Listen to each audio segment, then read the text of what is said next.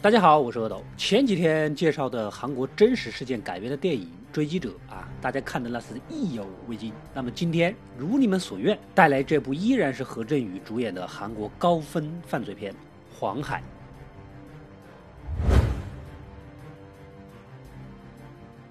在我国东北部啊，中朝俄三国接壤的地方，有一块地方叫做延边朝鲜族自治州，有八十万的中国朝鲜族生活在这里。我们的男主就是其中的一员。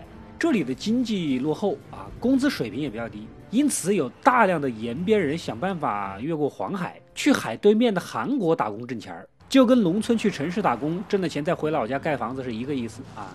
女性呢，在那边更容易找到工作，所以我们的男主高利贷借了六万块钱，给老婆办了签证，就把她送过去了，自己留在延边继续开出租，满怀期待的等老婆寄钱回家，把债给还了。一家人以后日子越过越好啊！没想到去了没几个月，老婆音信全无，电话也打不通，更谈不上借钱了啊！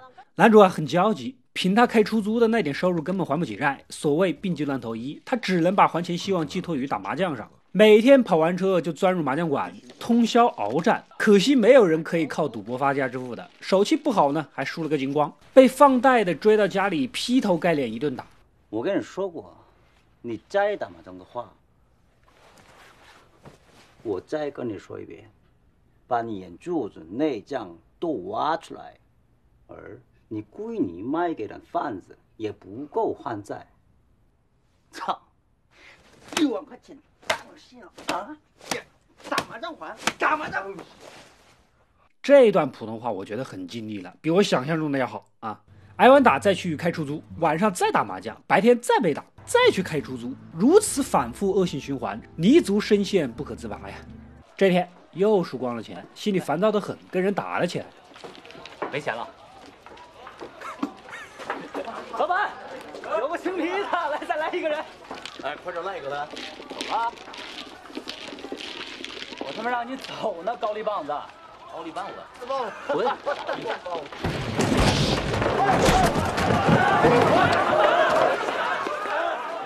而这困兽绝望的样子，被一个狗场老板老棉给看在了眼里。老棉明面上是卖狗的，暗地里做着杀人越货、买凶偷渡的黑道生意，基本垄断了从延边到韩国的偷渡渠道。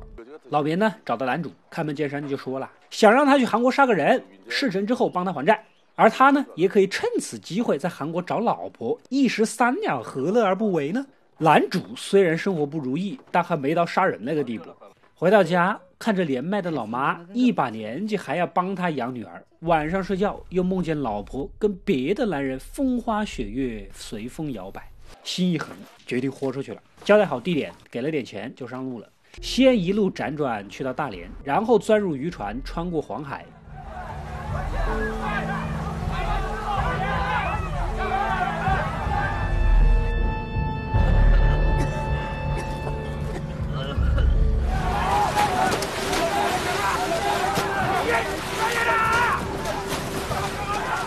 总算是来到了灯红酒绿的韩国。这边的接头人呢，给了他一个地址，十天之内完成任务，去这个地方就可以回家了，过时不候。男主来到首尔后，第一件事呢，就去刺杀目标前柔道教授、现黑帮骨干成员金教授的家附近踩点。金教授家住六楼，但五楼就上了铁门，没法强迫。晚上由司机送回来，并且一直等他六楼的走道灯亮起后熄灭，才安心离去。看来是必须要巧取。金教授的夫人在家啊，最好也不能伤及无辜。哎。有一次，还不小心跟戴眼镜的金教授打了个照面，对方以为他是进来避寒的朝鲜族人，还施舍了男主一点钱，看起来人像不错。除了晚上踩点，白天空余时间呢，男主立马去找老婆的线索。听说就在这个餐馆打过工，但是店老板说啊，早就不在这儿了，被一个水产老板介绍到日料店里面打工去了。男主呢就守株待兔，还真就堵到了水产老板，一顿暴揍就给了老婆的地址。那어딨니어디면자지可赶到那儿才发现，房间里一片狼藉，像是打砸抢过一般。有自己孩子的照片，位置肯定没错了，但老婆不在。询问隔壁，似乎之前有过巨大的争吵。难道说果然跟别的男人搞到了一起，还吵架离家出走？无论怎么样，男主决定当晚就在这里等。 当面问个清楚。然而一连几天都一无所获，水厂老板的电话还成了空号。 也到了最后一天晚上了啊！打电话给老棉，想让他宽限几天，被一口回绝了。无奈之下，他只能先去完成刺杀任务，等杀完人再继续蹲守老婆。当晚，他怀揣一把尖刀，就准备上楼去金教授门口埋伏。没想到两个鬼鬼祟祟的男人先他一步钻入了楼里，看样子也像是来埋伏杀人的。难道说老棉那边怕我失手，来了个双重保险吗？没有办法，只能先按兵不动，远远观望。金教授跟往常一样，由司机送到楼下，然后独自上楼。果不其然，在家门口遭遇那俩鬼祟之人的刺杀，灯光像一阵乱抖。金教授不愧是前任柔道教练，身手不凡。这俩杀手费尽力气也没占到大便宜，其中一个还反被扔到楼下去了，咣一下砸到车顶。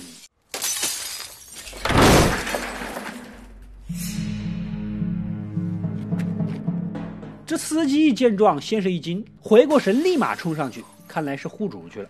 这一切，男主都看在眼里，也是心急如焚呐。你们这样搞，我怎么完成任务啊？老别人还出发交代过，杀完人一定要取走死者的拇指。管不了那么多了，先上去看看吧。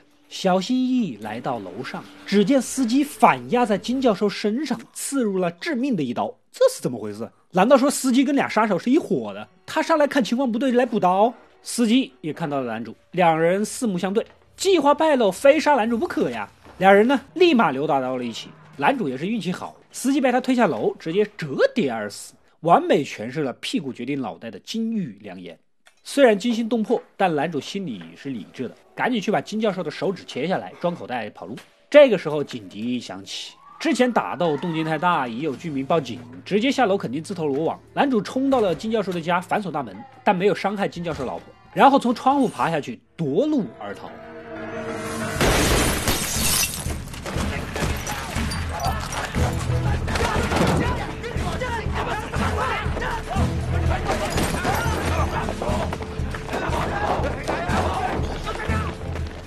他一个延边人，人生地不熟。溜着一群首尔市本地警察，就这么靠着两条腿，竟然成功的跑了，跑了，跑了，跑了，了了，像极了 GTA 里警察该有的样子。虽然跑是跑了，但是人不可避免的被全城通缉。老棉的电话也打不通，此时算是陷入了孤立无援的境地了。他只能去之前接头人给的撤离地址，看回延边再说吧。路上又遇到了警察盘查，不得已再次跳窗逃走，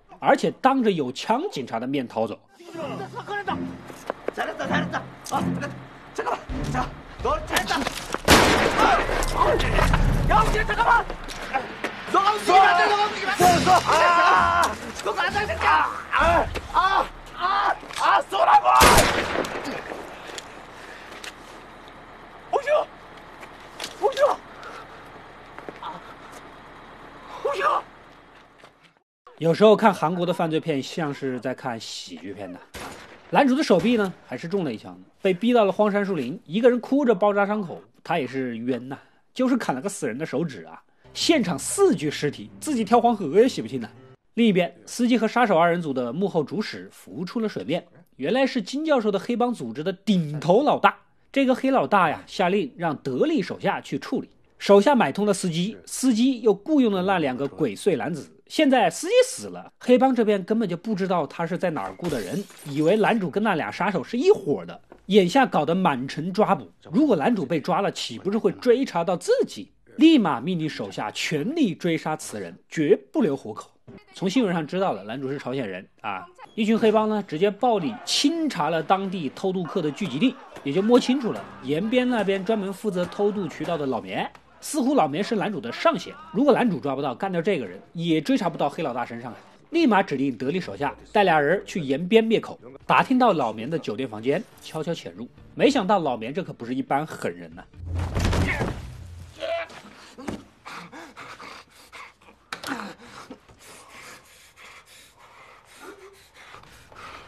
你是谁？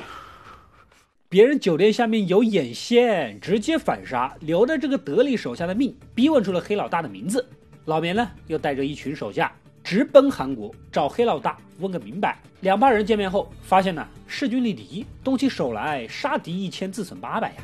不过黑老大有钱，但是办事喜欢干净。老棉无所谓干不干净，但是就是喜欢钱。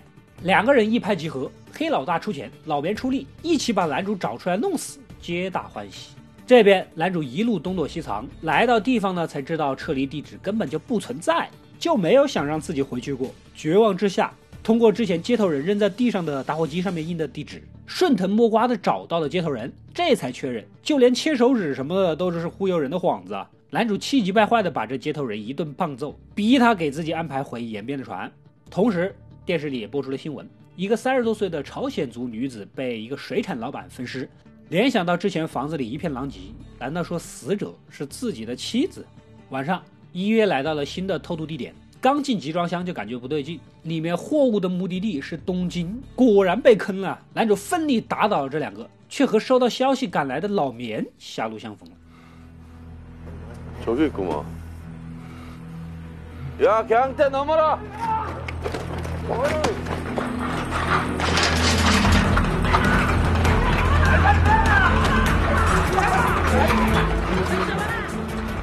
老棉带着乌泱泱一帮人呢，在西湖场跟男主上演了一场浩浩荡荡的追击战。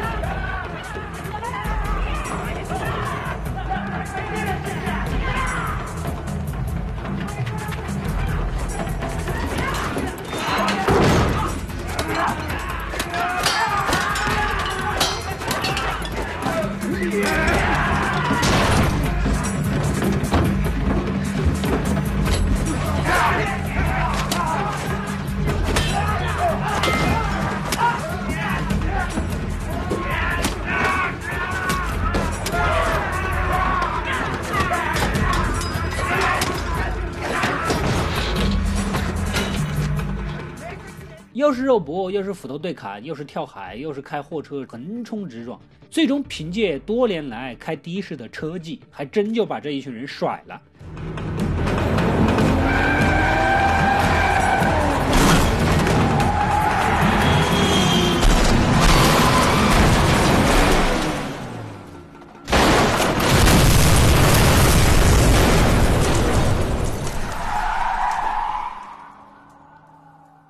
老棉和一群手下呢，灰溜溜的蹲在破屋里吃东西。忽然呢，意识到一个事儿，好像完全没有必要去抓男主啊啊！只要自己回到延边，即使男主被抓了，只会供出老棉自己，怎么也不可能追查到黑老大身上。那我费脑力气杀这兔崽子干什么？老棉呢，立马打电话叫黑老大过来说这个事儿。没想到等到的却是一群黑老大派来的杀手。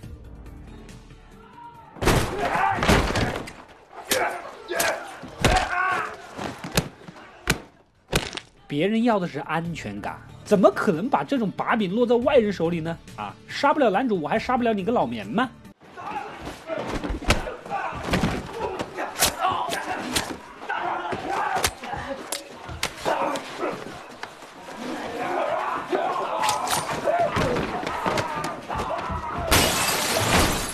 还真杀不了。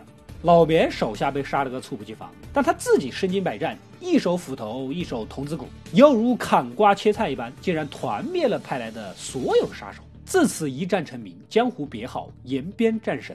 另一边，男主花钱雇人去警局辨认自己妻子的尸体，那个人可能都没仔细看，一口咬定就是了。男主这才万念俱灰呀，也咽不下这口气，自己无故被几波人追杀，要死也要做个明白鬼。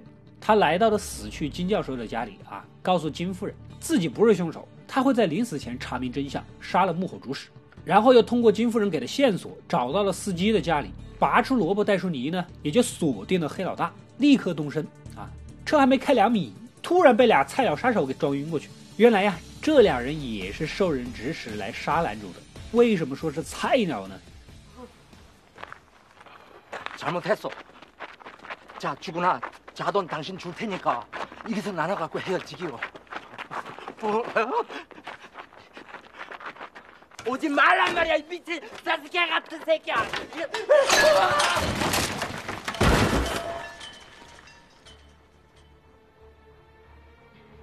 哎，这个人临死前供出了指使他们的人，是一个银行的科长。这到底有多少波人要杀他呀？啊！ 黑老大这边手下抓到了一个酒鬼，喝高的胡言乱语， 但是言语中似乎是知道金教授被杀的事儿。一番逼问才知道，他曾给一个银行科长雇凶杀人的活儿啊牵线搭桥，委托的人正好就是延边老棉。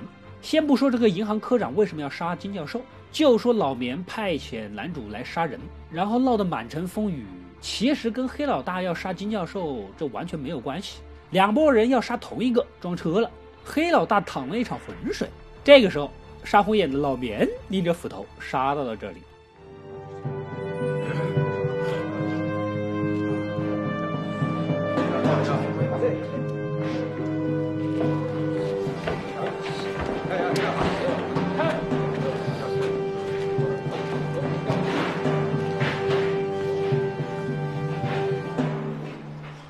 一夫当关，万夫莫开。本来就身负重伤，还能砍光黑老大所有手下呀！虽然很想杀他，但老棉更想要回自己的钱，押着他去取。就在途中，黑老大趁机想逃跑，两人在公交车站捉迷藏，虎头互砍，血肉横飞，最终同归于尽。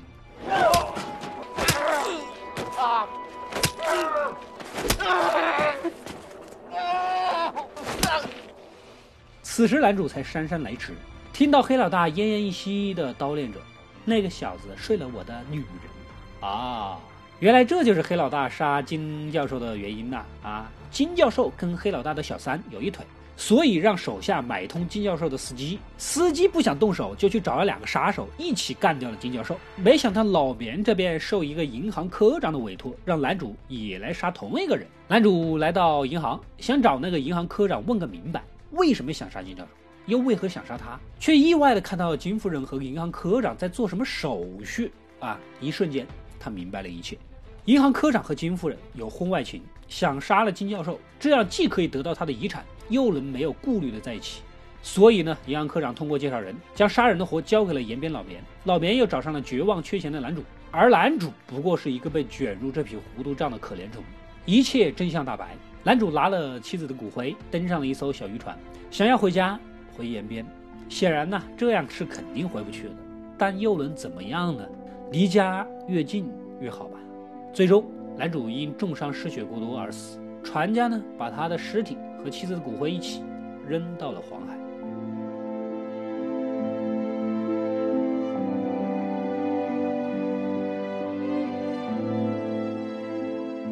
画面一转。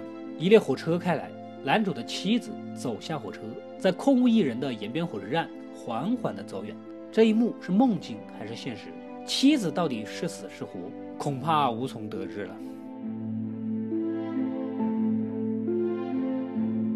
故事到这里呢，也就结束了。何振宇、金宇石在《追击者》之后，时隔两年再次与罗洪正导演合作，以精湛的演技及其敬业的态度，交出了不输前作的优秀答卷。何振宇的角色台词不多，但他依靠眼神动作，将一个无力反抗命运的弱势小人物啊刻画的入木三分。在荒山中绝望呜咽时，荧幕前的我们也跟着一起揪心。金宇石饰演的老棉，完美复刻了延边人的性格特征，连方言都练得以假乱真。你是谁？叫你出动，说完都可以让他过去。让人们被他凶狠残忍震惊时啊，也不由自主地汉服他的粗犷豪气。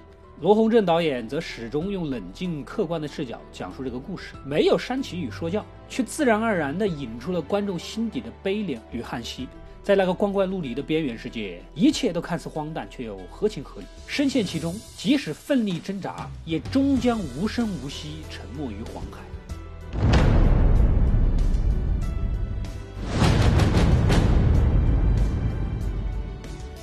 我是阿斗。一个让你沉溺于故事的讲述者，浓缩电影精华又不失它本来的魅力。扫描二维码，添加我的微信号，除了能第一时间收到推送，更有独家解读的视频等待你的发掘。扫描它，然后带走我。